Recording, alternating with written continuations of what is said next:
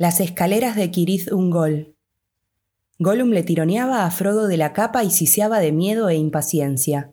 Tenemos que partir, decía. No podemos quedarnos aquí. ¡Deprisa! De mala gana, Frodo volvió la espalda al oeste y siguió al guía que lo llevaba a las tinieblas del este. Salieron del anillo de los árboles y se arrastraron a lo largo del camino hacia las montañas. También este camino corría un cierto trecho en línea recta, pero pronto empezó a torcer hacia el sur, para continuar al pie de la amplia meseta rocosa que poco antes habían divisado en lontananza.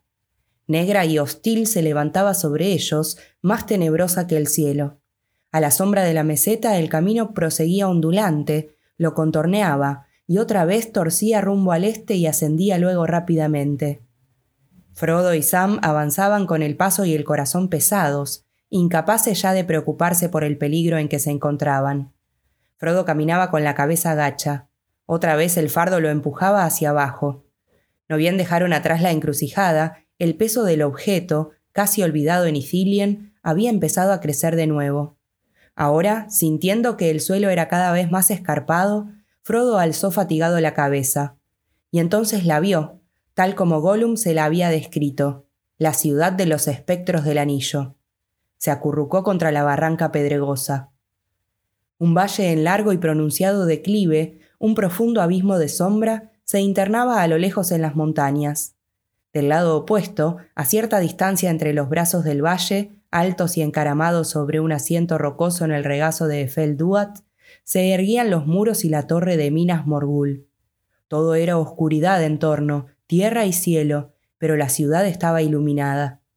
No era el claro de luna aprisionado que en tiempos lejanos brotaba como agua de manantial de los muros de mármol de Minas Sicil, la torre de la luna, bella y radiante en el hueco de las colinas. Más pálido en verdad que el resplandor de una luna que desfallecía en algún eclipse lento, era ahora la luz, una luz trémula, un fuego fatuo de cadáveres que no alumbraba nada y que parecía vacilar como nauseabundo hálito de putrefacción. En los muros y en la torre se veían las ventanas, innumerables agujeros negros que miraban hacia adentro, hacia el vacío. Pero la garita superior de la torre giraba lentamente, primero en un sentido, luego en otro. Una inmensa cabeza espectral que espiaba la noche. Los tres compañeros permanecieron allí un momento, encogidos de miedo, mirando con repulsión. Gollum fue el primero en recobrarse. De nuevo tironeó, apremiante, de las capas de los hobbits, pero no dijo una palabra. Casi a la rastra los obligó a avanzar. Cada paso era una nueva vacilación, y el tiempo parecía muy lento, como si entre el instante de levantar un pie y el de volverlo a posar transcurriesen unos minutos abominables. Así llegaron por fin al puente blanco. Allí el camino, envuelto en un débil resplandor, pasaba por encima del río en el centro del valle y subía zigzagueando hasta la puerta de la ciudad una boca negra abierta en el círculo exterior de las murallas septentrionales. Unos grandes llanos se extendían en ambas orillas, prados sombríos cuajados de pálidas flores blancas. También las flores eran luminosas, bellas y sin embargo horripilantes, como las imágenes deformes de una pesadilla, y exhalaban un vago y repulsivo olor a carroña. Un hálito de podredumbre colmaba el aire. El puente cruzaba de uno a otro prado, Allí, en la cabecera, había figuras hábilmente esculpidas de formas humanas y animales, pero todas repugnantes y corruptas. El agua corría por debajo en silencio y humeaba, pero el vapor que se elevaba en volutas y espirales alrededor del puente era mortalmente frío. Frodo tuvo la impresión de que la razón lo abandonaba y que la mente se le oscurecía. Y de pronto, como movido por una fuerza ajena a su voluntad, apretó el paso y extendiendo las manos avanzó a tientas, tambaleándose, bamboleando la cabeza de lado a lado. Sam y Gollum se lanzaron tras él al mismo tiempo. Sam lo alcanzó y lo sujetó entre los brazos en el preciso instante en que Frodo tropezaba con el umbral del puente y estaba a punto de caer. Por ahí no, no, no, no por ahí, murmuró Gollum pero el aire que le pasaba entre los dientes pareció desgarrar el pesado silencio como un silbido, y la criatura se acurrucó en el suelo, aterrorizada. Coraje, señor Frodo, musitó Sam al oído de Frodo. Vuelva, por ahí no. Gollum dice que no, y por una vez estoy de acuerdo con él. Frodo se pasó la mano por la frente y quitó los ojos de la ciudad posada en la colina. Aquella torre luminosa lo fascinaba y luchaba contra el deseo irresistible de correr hacia la puerta por el camino iluminado. Al fin, con un esfuerzo, dio media vuelta y entonces sintió que el anillo se le resistía, tironeándole de la cadena que llevaba alrededor del cuello. Y también los ojos, cuando los apartó, parecieron enseguecidos un momento. Delante de él, la oscuridad era impenetrable. Gollum, reptando por el suelo como un animal asustado, se desvanecía ya en la penumbra. Sam, sin dejar de sostener a su amo que se tambaleaba, lo siguió lo más rápido que pudo. No lejos de la orilla del río había una abertura en el muro de piedra que bordeaba el camino. Pasaron por ella, y Sam vio que se encontraban en un sendero estrecho, vagamente luminoso al principio, como lo estaba el camino principal, pero luego, a medida que trepaba por encima de los prados de flores mortales y se internaba, tortuoso y zigzagueante, en los flancos septentrionales del valle, la luz se iba extinguiendo y el camino se perdía en las tinieblas. Por este sendero caminaban los hobbits trabajosamente, juntos, incapaces de distinguir a Gollum delante de ellos, salvo cuando se volvía para indicarles que se apresuraran. Los ojos le brillaban entonces con un fulgor blanco verdoso, reflejo tal vez de la maléfica luminosidad de Morgul, o encendidos por algún estado de ánimo correspondiente al lugar. Frodo y Sam no podían olvidar aquel fulgor mortal y las troneras sombrías, y una y otra vez espiaban temerosos por encima del hombro, y una y otra vez se obligaban a volver la mirada hacia la oscuridad creciente del sendero. Avanzaban lenta y pesadamente. Cuando se elevaron por encima del hedor y los vapores del río envenenado, empezaron a respirar con más libertad y a sentir la mente más despejada, pero ahora una terrible fatiga les agarrotaba los miembros, como si hubiesen caminado toda la noche llevando a cuestas una carga pesada, o hubiesen estado nadando. Al fin no pudieron dar un paso más. Frodo se detuvo y se sentó sobre una piedra. Habían trepado hasta la cresta de una gran jiba de roca desnuda.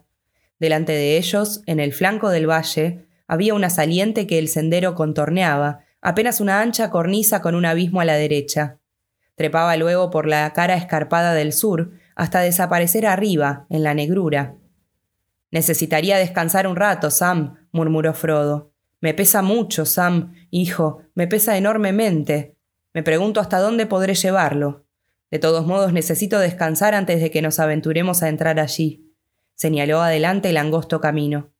Shh, shh, siseó Gollum corriendo apresuradamente hacia ellos. Shh.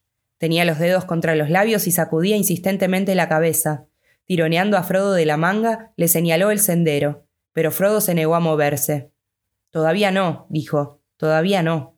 La fatiga y algo más que la fatiga lo oprimían, Tenía la impresión de que un terrible sortilegio le atenazaba en la cabeza y el cuerpo. Necesito descansar, murmuró. Al oír esto, el miedo y la agitación de Gollum fueron tales que volvió a hablar esta vez claramente, llevándose la mano a la boca, como para que unos oyentes invisibles que poblaban el aire no pudieran oírlo. No aquí, no, no descansar aquí, locos, ojos pueden vernos. Cuando vengan al puente nos verán. Vamos, arriba, arriba, vamos.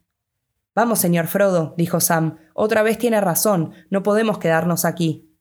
Está bien, dijo Frodo con una voz remota, como la de alguien que hablase en duermevela. Lo intentaré. Penosamente volvió a incorporarse. Pero era demasiado tarde.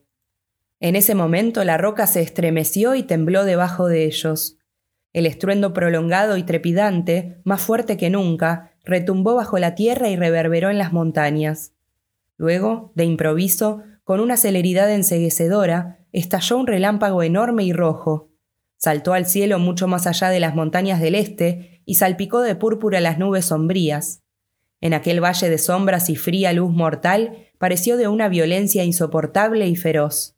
Los picos de piedra y las crestas que parecían cuchillos mellados emergieron de pronto siniestros y negros contra la llama que subía del Gorgoroth. Luego se oyó el estampido de un trueno y Minas Morgul respondió. Hubo un centelleo de relámpagos lívidos. Saetas de luz azul brotaron de la torre y de las colinas circundantes hacia las nubes lóbregas. La tierra gimió, y un clamor llegó desde la ciudad. Mezclado con voces ásperas y estridentes, como de aves de rapiña, y el agudo relincho de caballos furiosos y aterrorizados, resonó un grito desgarrador, estremecido, que subió rápidamente de tono hasta perderse en un chillido penetrante, casi inaudible.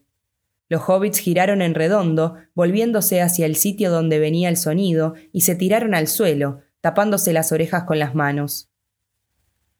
Cuando el grito terrible terminó en un gemido largo y abominable, Frodo levantó lentamente la cabeza. Del otro lado del valle estrecho, ahora casi al nivel de los ojos, se alzaban los muros de la ciudad funesta, y la puerta cavernosa, como una boca franqueada de dientes relucientes, estaba abierta, y por esa puerta salía un ejército.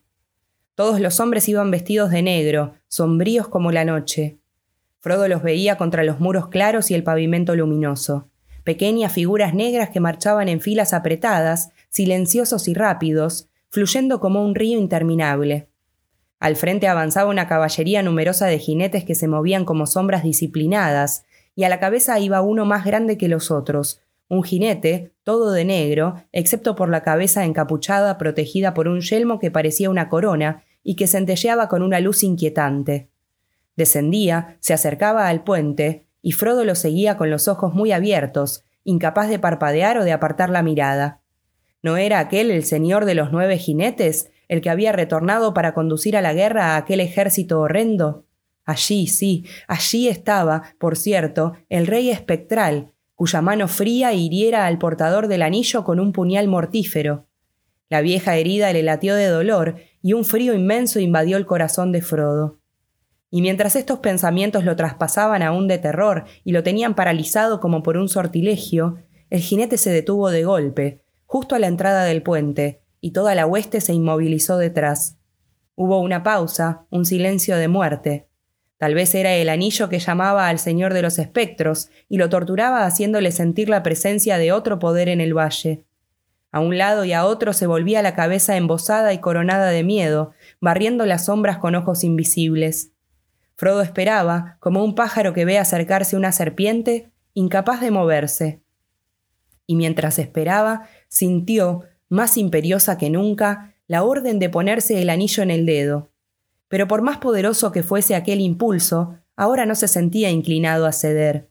Sabía que el anillo no haría otra cosa que traicionarlo, y que aun cuando se lo pusiera, no tenía todavía poder suficiente para enfrentarse al rey de Morgul. Todavía no. Ya no había en él, en su voluntad, por muy debilitada por el terror que ahora estuviera, ninguna respuesta a ese mandato, y solo sentía aquella fuerza extraña que lo golpeaba una fuerza que le tomaba la mano, y mientras Frodo la observaba con los ojos de la mente, sin consentir, pero en suspenso, como si esperase el final de una vieja leyenda de antaño, se la acercaba poco a poco a la cadena que llevaba al cuello. Entonces la voluntad de Frodo reaccionó. Lentamente obligó a la mano a retroceder y a buscar otra cosa, algo que llevaba escondido cerca del pecho. Frío y duro lo sintió cuando el puño se cerró sobre él el frasco de Galadriel, tanto tiempo atesorado y luego casi olvidado. Al tocarlo, todos los pensamientos que concernían al anillo se desvanecieron un momento. Suspiró e inclinó la cabeza.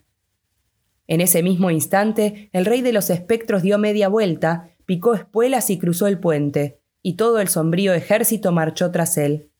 Quizá las caperuzas élficas habían resistido la mirada de los ojos invisibles y la mente del pequeño enemigo, fortalecido ahora, había logrado desviar los pensamientos del jinete. Pero llevaba prisa, la hora ya había sonado, y a la orden del amo poderoso tenía que marchar en son de guerra hacia el oeste. Pronto se perdió, una sombra en la sombra, en el camino sinuoso, y tras él las filas negras aún cruzaban el puente. Nunca un ejército tan grande había partido de ese valle desde los días del esplendor de Isildur. Ningún enemigo tan cruel y tan fuertemente armado había atacado aún los vados de Anduin, y sin embargo no era más que un ejército, y no el mayor, de las huestes que ahora enviaba Mordor. Frodo se sacudió, y de pronto volvió el corazón a Faramir. La tormenta al fin ha estallado, se dijo. Este enorme despliegue de lanzas y de espadas va hacia Osgiliath. ¿Llegará a tiempo Faramir? Él lo predijo, pero ¿sabía la hora? ¿Y quién ahora defenderá los vados cuando llegue el rey de los nueve jinetes? Y a este ejército le seguirán otros. He venido tarde, todo está perdido, me he demorado demasiado, y aun cuando llegase a cumplir mi misión, nadie lo sabría. No habrá nadie a quien pueda contárselo. Será inútil. Débil y abatido, Frodo se echó a llorar. Y mientras tanto los ejércitos de Morgul seguían cruzando el puente. De pronto, lejana y remota, como surgida de los recuerdos de la comarca, iluminada por el primer sol de la mañana, mientras despertaba el día y las puertas se abrían, oyó la voz de Sam. Despierte, señor Frodo, despierte. Si la voz hubiese agregado ¿Tiene el desayuno servido? poco le habría extrañado. Era evidente que Sam estaba ansioso. Despierte, señor Frodo, se han marchado, dijo. Hubo un golpe sordo. Las puertas de Minas Morgul se habían cerrado. La última fila de lanzas había desaparecido en el camino. La torre se alzaba aún como una mueca siniestra del otro lado del valle, pero la luz empezaba a debilitarse en el interior. La ciudad toda se hundía una vez más en una sombra negra y hostil, y en el silencio. Sin embargo, seguía poblada de ojos vigilantes. Despierte, señor Frodo. Ellos se han marchado, y lo mejor será que también nosotros nos alejemos de aquí. Todavía hay algo vivo en este lugar, algo que tiene ojos, o una mente que ve, si usted me entiende. Y cuanto más tiempo nos quedemos, más pronto nos caerá encima. Ánimo, señor Frodo. Frodo levantó la cabeza y luego se incorporó. La desesperación no lo había abandonado, pero ya no estaba tan débil. Hasta sonrió con cierta ironía, sintiendo ahora tan claramente como un momento antes había sentido lo contrario, que lo que tenía que hacer, lo tenía que hacer, si podía, y poco importaba que Faramir o Aragorn o Elrond o Galadriel o Gandalf o cualquier otro no lo supieran nunca. Tomó el bastón con una mano y el frasco de cristal con la otra. Cuando vio que la luz clara le brotaba entre los dedos, lo volvió a guardar junto al pecho y lo estrechó contra el corazón. Luego, volviendo la espada a la ciudad de Morgul, que ahora no era más que un resplandor trémulo y gris en la otra orilla de un abismo de sombras, se dispuso a ir camino arriba. Gollum se había escabullido al parecer a lo largo de la cornisa hacia la oscuridad del otro lado, cuando se abrieron las puertas de Minas Morgul, dejando a los hobbits en el sitio en que se habían echado a descansar. Ahora volvía a cuatro patas, rechinando los dientes y chasqueando los dedos. Locos, estúpidos, sisió. Deprisa. Ellos no tienen que pensar que el peligro ha pasado. No ha pasado. Deprisa. Los hobbits no le contestaron, pero lo siguieron y subieron tras él por la cornisa empinada. Ese tramo del camino no les gustó mucho ni a Frodo ni a Sam, aun después de tantos peligros como habían pasado. Pero duró poco. Pronto el sendero describió una curva, penetrando bruscamente en una angosta abertura en la roca, y allí el flanco de la colina volvía a combarse habían llegado a la primera escalera que Gollum había mencionado. La oscuridad era casi completa, y más allá de las manos extendidas no veían absolutamente nada, pero los ojos de Gollum brillaban con un resplandor pálido, pocos pasos más adelante, cuando se dio vuelta. Cuidado, susurró. Escalones, muchos escalones, cuidado. La cautela era necesaria, por cierto. Al principio Frodo y Sam se sintieron más seguros, con una pared de cada lado, pero la escalera era casi vertical, como una escala, y a medida que subían y subían, menos podían olvidar el largo vacío negro que iban dejando atrás. Y los peldaños eran estrechos, desiguales, y a menudo traicioneros. Estaban desgastados y pulidos en los bordes, y a veces rotos, y algunos se agrietaban bajo los pies. El ascenso era muy penoso, y al fin terminaron aferrándose con dedos desesperados al escalón siguiente y obligando a las rodillas doloridas a flexionarse y estirarse y a medida que la escalera se iba abriendo un camino cada vez más profundo en el corazón de la montaña, las paredes rocosas se elevaban más y más a los lados, por encima de ellos. Por fin, cuando ya les parecía que no podían aguantar más, vieron los ojos de Gollum que escudriñaban otra vez desde arriba. Hemos llegado, les dijo. Hemos pasado la primera escalera. Hobbits hábiles para subir tan alto, hobbits muy hábiles. Unos escalones más y ya está, sí. Mareados y terriblemente cansados, Sam y Frodo tras él subieron a duras penas el último escalón y allí se sentaron, y se frotaron las piernas y las rodillas. Estaban en un oscuro pasadizo que parecía subir delante de ellos, aunque en pendiente más suave y sin escalera. Gollum no les permitió descansar mucho tiempo. Hay otra escalera más, les dijo, mucho más larga. Descansarán después de subir la próxima escalera. Todavía no. Sam refunfuñó. ¿Más larga, dijiste? Sí, sí, más larga, dijo Gollum, pero tan difícil. Hobbits subieron ya la escalera recta, ahora viene la escalera en espiral. ¿Y después? dijo Sam. Ya veremos, dijo Gollum en voz baja. Oh sí, ya veremos. Me parece que hablaste de un túnel, dijo Sam. ¿No hay que atravesar un túnel o algo así? Oh, sí, un túnel, dijo Gollum, pero los hobbits podrán descansar antes. Si lo pasan, habrán llegado casi a la cima. Casi, si lo pasan. Oh, sí, casi a la cima. Frodo se estremeció. El ascenso lo había hecho sudar, pero ahora sentía el cuerpo mojado y frío, y una corriente de aire glacial que llegaba desde alturas invisibles soplaba en el pasadizo oscuro. Se levantó y se sacudió. Bien, en marcha, dijo. Este no es sitio para sentarse a descansar. El pasadizo parecía alargarse millas y millas, y siempre el soplo helado flotaba sobre ellos, transformándose poco a poco en un viento áspero.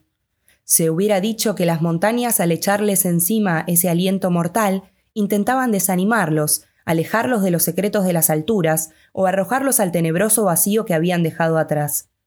Supieron que al fin habían llegado cuando de pronto ya no palparon el muro a la derecha. No veían casi nada. Grandes masas negras e informes y profundas sombras grises se alzaban por encima de ellos y todo alrededor, pero ahora una luz roja y opaca parpadeaba bajo los nubarrones oscuros, y por un momento alcanzaron a ver las formas de los picos, al frente y a los lados, como columnas que sostuvieran una vasta techumbre a punto de desplomarse. Habían subido al parecer muchos centenares de pies, y ahora se encontraban en una cornisa ancha. A la derecha, una pared se elevaba a pique y a la izquierda se abría un abismo. Gollum marchaba delante casi pegado a la pared rocosa.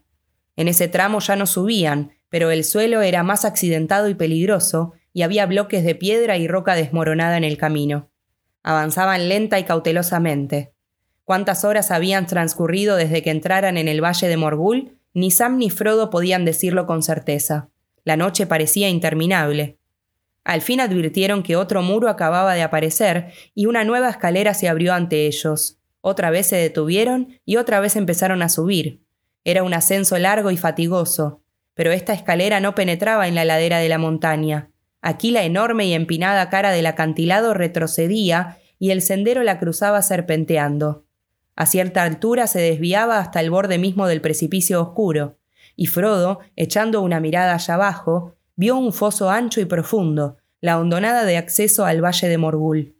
Y en el fondo, como un collar de luciérnagas, centelleaba el camino de los espectros que iba de la ciudad muerta al paso sin nombre. Frodo volvió rápidamente la cabeza. Más y más allá proseguía la escalera, siempre sinuosa y zigzagueante, hasta que por fin, luego de un último tramo corto y empinado, desembocó en otro nivel. El sendero se había alejado del paso principal en la gran hondonada, y ahora seguía su propio y peligroso curso en una garganta más angosta, entre las regiones más elevadas de Efelduath. Los hobbits distinguían apenas, a los lados, unos pilares altos y unos pináculos de piedra dentada, entre los que se abrían unas grietas y fisuras más negras que la noche. Allí unos inviernos olvidados habían carcomido y tallado la piedra que el sol no tocaba nunca. Y ahora la luz roja parecía más intensa en el cielo.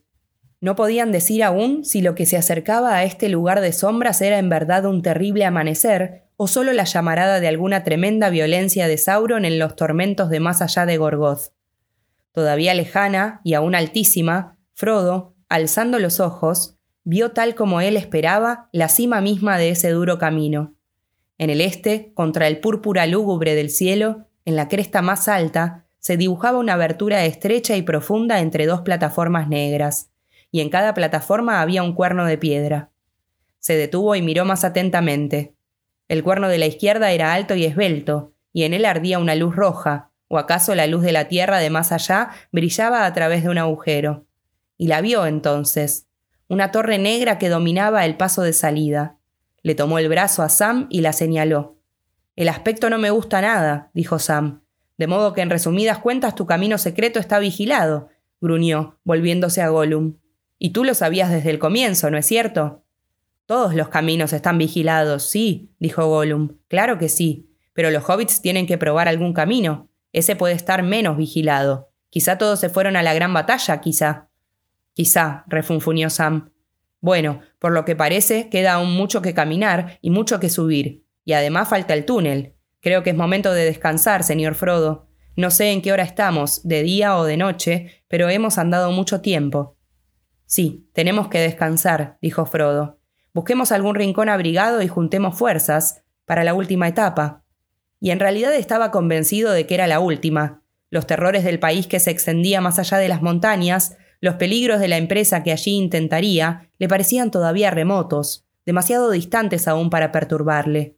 Por ahora tenía un único pensamiento, atravesar ese muro impenetrable, eludir la vigilancia de los guardias. Si llevaba a cabo esa hazaña imposible, entonces de algún modo cumpliría la misión, o eso pensaba al menos en aquella hora de fatiga, mientras caminaba entre las sombras pedregosas bajo Kiriz Ungol. Se sentaron en una grieta oscura entre dos grandes pilares de roca, Frodo y Sam un poco hacia adentro, y Gollum acurrucado en el suelo cerca de la entrada. Allí los hobbits tomaron lo que creían habría de ser la última comida antes del descenso al país sin nombre, y acaso la última que tendrían juntos. Comieron algo de los alimentos de Gondor y el pan de viaje de los elfos, y bebieron un poco. Pero cuidaron el agua y tomaron apenas la suficiente para humedecerse las bocas resecas. Me pregunto cuándo encontraremos agua de nuevo, dijo Sam. Aunque supongo que allá arriba han de beber. Los orcos beben, ¿no? Sí, beben, dijo Frodo, pero ni hablemos de eso. Lo que ellos beben no es para nosotros. Más razón para que llenemos nuestras botellas, dijo Sam. Pero no hay agua por aquí, y no he oído ningún rumor, ni el más leve susurro. Y de todos modos Faramir nos recomendó no beber las aguas de Morgul.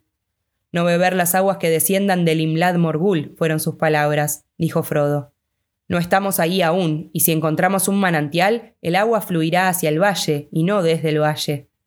Yo no me fiaría demasiado, dijo Sam, a menos que me estuviese muriendo de sed. Hay una atmósfera maligna en este sitio. Husmeó el aire. Y un olor, me parece. ¿No lo siente usted? Un olor muy raro, como a encierro. No me gusta. A mí no me gusta nada de aquí. Piedra y viento, hueso y aliento. Tierra, agua, aire, todo parece maldito pero es el camino que nos fue trazado. Sí, es verdad, dijo Sam, y de haber sabido más antes de partir, no estaríamos ahora aquí seguramente, aunque me imagino que así ocurre a menudo. Las hazañas de que hablan las antiguas leyendas y canciones, señor Frodo, las aventuras, como yo las llamaba. Yo pensaba que los personajes maravillosos de las leyendas salían en busca de aventuras porque querían tenerlas, y les parecían excitantes, y en cambio la vida era un tanto aburrida, una especie de juego, por así decir. Pero con las historias que importaban de veras, o con esas que uno guarda en la memoria, no ocurría lo mismo. Se diría que los protagonistas se encontraban de pronto en medio de una aventura y que casi siempre ya tenían los caminos trazados, como dice usted. Supongo que también ellos, como nosotros, tuvieron muchas veces la posibilidad de volverse atrás, solo que no la aprovecharon. Quizá, pues, si la aprovecharan tampoco lo sabríamos, porque nadie se acordaría de ellos, porque solo se habla de los que continuaron hasta el fin. Y no siempre terminan bien, observe usted. Al menos no de ese modo que la gente de la historia, y no la gente de fuera, llama terminar bien. Usted sabe qué quiero decir, volver a casa y encontrar todo en orden, aunque no exactamente igual que antes, como el viejo señor Bilbo. Pero no son esas las historias que uno prefiere escuchar, aunque sean las que uno prefiere vivir. Me gustaría saber en qué clase de historia habremos caído. A mí también, dijo Frodo, pero no lo sé. Y así son las historias de la vida real, Piensa en alguna de las que más te gustan. Tú puedes saber o adivinar qué clase de historia es, si tendrá un final feliz o final triste, pero los protagonistas no saben absolutamente nada, y tú no querrías que lo supieran. No, señor, claro que no. Beren, por ejemplo, nunca se imaginó que conseguiría el Silmaril de la corona de hierro en Zangorodrim, y sin embargo lo consiguió, y era un lugar peor y un peligro más negro que este en que nos encontramos ahora. Pero esa es una larga historia, naturalmente, que está más allá de la felicidad y más allá de la tristeza. Y el Silmaril siguió su camino y llegó a Earendil. Cáspita, señor, nunca lo había pensado hasta ahora. Tenemos, usted tiene un poco de la luz del Silmaril en ese cristal de estrella que le regaló la dama. Cáspita, pensar, pensar que estamos todavía en la misma historia. ¿Las grandes historias no terminan nunca? No, nunca terminan como historias, dijo Frodo pero los protagonistas llegan a ellas y se van cuando han cumplido su parte. También la nuestra terminará, tarde, o quizá temprano. Y entonces podremos descansar y dormir un poco, dijo Sam. Soltó una risa áspera. A eso me refiero nada más, señor Frodo, a descansar y dormir simple y sencillamente, y a despertarse para el trabajo matutino en el jardín. Temo no esperar otra cosa por el momento. Los planes grandes e importantes no son para los de mi especie. Me pregunto, sin embargo, si algún día apareceremos en las canciones y en las leyendas. Estamos envueltos en una, por supuesto, pero quiero decir, si la pondrán en palabras para contarla junto al fuego, o para leerla en un libraco con letras rojas y negras, muchos, muchos años después. Y la gente dirá, oigamos la historia de Frodo y el anillo. Y dirán, sí, es una de mis historias favoritas. Frodo era muy valiente, ¿no es cierto, papá? Sí, hijo mío, el más famoso de los hobbits, y no es poco decir. Es decir demasiado, respondió Frodo, y se echó a reír, una risa larga y clara que le nacía del corazón. Nunca desde que Sauron ocupara la Tierra Media se había escuchado en aquellos parajes un sonido tan puro. Sam tuvo de pronto la impresión de que todas las piedras escuchaban y que las rocas altas se inclinaban hacia ellos. Pero Frodo no hizo caso, volvió a reírse. Ah, Sam, si supieras, dijo, de algún modo oírte me hace sentir tan contento como si la historia ya estuviese escrita. Pero te has olvidado de uno de los personajes principales, Sam Sagaz el intrépido. Quiero oír más cosas de Sam, papá. ¿Por qué no ponen más de las cosas que decía en el cuento? Eso es lo que me gusta, me hace reír. Y sin Sam, Frodo no habría llegado ni a la mitad del camino, ¿verdad, papá? Vamos, señor Frodo, dijo Sam. No se burle usted, yo hablaba en serio. Yo también, dijo Frodo, y sigo hablando en serio. Estamos yendo demasiado deprisa. Tú y yo, Sam, nos encontramos todavía atascados en los peores pasajes de la historia, y es demasiado probable que algunos digan, al llegar a este punto, Cierra el libro, papá, no tenemos ganas de seguir leyendo. Quizá, dijo Sam, pero no es eso lo que yo diría. Las cosas hechas y terminadas y transformadas en grandes historias son diferentes. Si hasta Gollum podría ser bueno en una historia, mejor que ahora a nuestro lado al menos. Y a él también le gustaba escucharlas en otros días, por lo que nos ha dicho. Me gustaría saber si se considera el héroe o el villano. Gollum, llamó. ¿Te gustaría ser el héroe? Bueno, ¿dónde se habrá metido otra vez? No había rastros de él a la entrada del refugio ni en las sombras vecinas. Había rechazado la comida de los hobbits, aunque aceptara como de costumbre un sorbo de agua. Y luego, al parecer, se había enroscado para dormir. Suponían que uno al menos de los propósitos de Gollum, en la larga ausencia de la víspera, había sido salir de casa, en busca de algún alimento de su gusto, y ahora era evidente que había vuelto a escabullirse a hurtadillas mientras ellos conversaban. Pero ¿con qué fin esta vez? No me gustan estas escapadas furtivas y sin aviso, dijo Sam. Y menos ahora. No puede andar buscando comida allá arriba, a menos que quiera morder un pedazo de roca. Si aquí ni el musgo crece. Es inútil preocuparse por él ahora, dijo Frodo. Sin él no habríamos llegado tan lejos, ni siquiera a la vista del paso, y tendremos que amoldarnos a sus caprichos. Si es falso, es falso. De todos modos, preferiría no perderlo de vista, y con mayor razón si es falso. ¿Recuerda usted que nunca quiso decirnos si este paso estaba vigilado o no? Y ahora vemos allí una torre, y quizás esté abandonada y quizás no.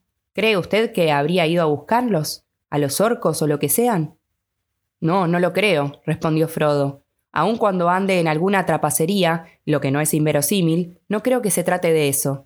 No ha ido en busca de orcos ni de ninguno de los servidores del enemigo, ¿Por qué habría esperado hasta ahora? ¿Por qué habría hecho el esfuerzo de subir y venir hasta aquí, de acercarse a la región que teme? Sin duda hubiera podido delatarnos muchas veces a los orcos desde que lo encontramos. No, si hay algo de eso, ha de ser una de sus pequeñas jugarretas de siempre que él imagina absolutamente secreta. Bueno, supongo que usted tiene razón, señor Frodo, dijo Sam, aunque eso no me tranquiliza demasiado. Pero en una cosa sé que no me equivoco. Estoy seguro de que a mí me entregaría a los orcos con alegría. Pero me olvidaba, el tesoro. No, supongo que de eso se ha tratado desde el principio, el tesoro para el pobre Smigol. Ese es el único móvil de todos sus planes, si tiene alguno. Pero de qué puede servirle habernos traído aquí, no alcanzo a adivinarlo. Lo más probable es que ni él mismo lo sepa, dijo Frodo. Y tampoco creo que tenga en la embrollada cabeza un plan único y bien definido. Pienso que en parte está intentando salvar el tesoro del enemigo, tanto tiempo como sea posible. También para él sería la peor de las calamidades si fuese a parar a manos del enemigo. Y es posible que además esté tratando de ganar tiempo, esperando la oportunidad. Bribón y adulón, como dije antes, observó Sam. Pero cuanto más se acerque al territorio del enemigo, más será bribón que adulón. Recuerde mis palabras, si alguna vez llegamos al paso, no nos permitirá que llevemos el tesoro del otro lado de la frontera sin jugarnos alguna mala pasada. Todavía no hemos llegado, replicó Frodo. No, pero hasta entonces convendrá mantener los ojos bien abiertos. Si nos pesca dormitando, Bribón correrá a tomar la delantera. No es que sea arriesgado que ahora se eche usted a dormir, mi amo. No hay ningún peligro en que descanse en este sitio, bien cerca de mí, y yo me sentiría muy feliz si lo viera dormir un rato. Yo lo cuidaré, y en todo caso, si usted se acuesta aquí y yo le paso el brazo alrededor, nadie podrá venir a toquetearlo sin que Sam se entere.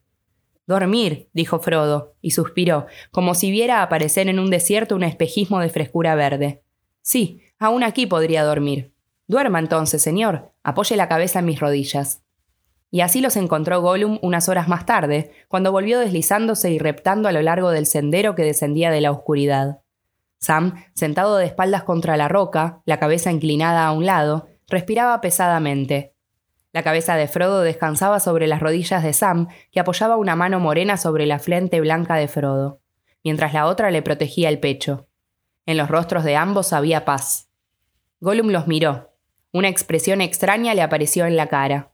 Los ojos se le apagaron y se volvieron de pronto grises y opacos, viejos y cansados. Se retorció, como en un espasmo de dolor, y volvió la cabeza y miró para atrás, hacia la garganta, sacudiendo la cabeza como si estuviese librando una lucha interior. Luego volvió a acercarse a Frodo y extendiendo lentamente una mano trémula, le tocó con cautela la rodilla. Más que tocarla, la acarició. Por un instante fugaz, si uno de los durmientes hubiese podido observarlo, habría creído estar viendo a un hobbit fatigado y viejo, abrumado por los años que lo habían llevado mucho más allá de su tiempo, lejos de los amigos y parientes, y de los campos y arroyos de la juventud, un viejo despojo hambriento y lastimoso. Pero al sentir aquel contacto, Frodo se agitó y se quejó entre sueños, y al instante Sam abrió los ojos. Y lo primero que vio fue a Gollum, coqueteando al amo, le pareció. Eh, tú, dijo con aspereza. ¿Qué andas tramando? Nada, no, nada, respondió Gollum afablemente. Buen amo. Eso digo yo, replicó Sam. ¿Pero dónde te habías metido? ¿Por qué desapareces y reapareces así, furtivamente, viejo fisgón? Gollum encogió el cuerpo y un fulgor verde le centelleó bajo los párpados pesados. Ahora casi parecía una araña, enroscado sobre las piernas combadas, los ojos protuberantes. El momento fugaz había pasado para siempre. Fisgón, Fisgón, siseó. Hobbits siempre tan amables, sí. Oh, buenos hobbits, Smigol los trae por caminos secretos que nadie más podría encontrar.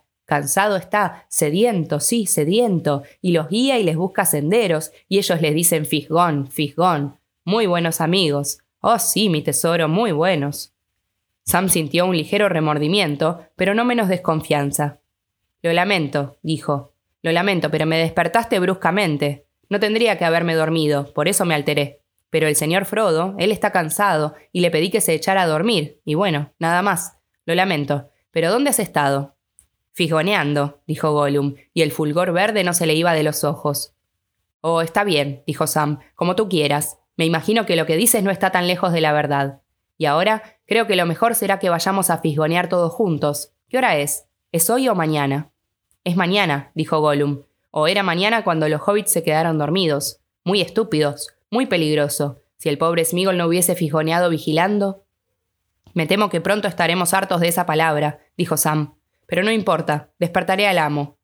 Gentilmente echó hacia atrás los cabellos que caían sobre la frente de Frodo, e inclinándose sobre él, le habló con dulzura. Despierte, señor Frodo, despierte. Frodo se movió y abrió los ojos, y sonrió al ver el rostro de Sam inclinado sobre él. Me despiertas temprano, ¿eh, Sam? Todavía está oscuro. Sí, aquí siempre está oscuro, dijo Sam. Pero Gollum ha vuelto, señor Frodo, y dice que ya es mañana, así que nos pondremos en camino. La última etapa. Frodo respiró hondo y se sentó.